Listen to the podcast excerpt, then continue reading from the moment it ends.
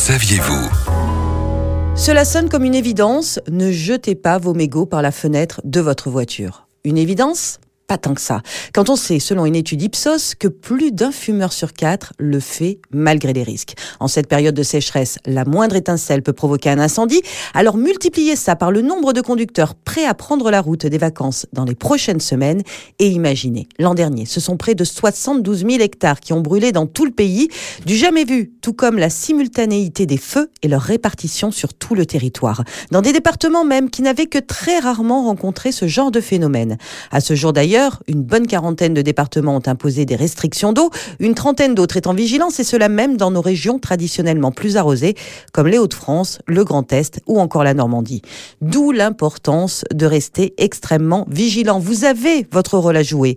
9 incendies sur 10 sont d'origine humaine et la majorité est due à des imprudences. Donc, lorsque vous prenez la route, s'il vous plaît, ne jetez pas vos mégots par la fenêtre. Même chose sur les airs lorsque vous faites des pauses. Il y a des espaces dédiés et des poubelles appropriées. Dites-vous que l'an dernier, ce sont des dizaines de départs de feu qui ont été enregistrés.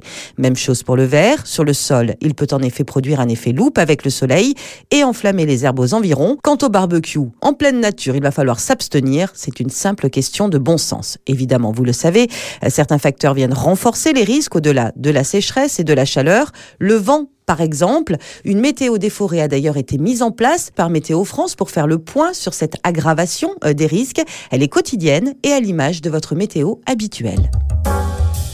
Retrouvez toutes les chroniques de Sanef 177 sur sanef177.com.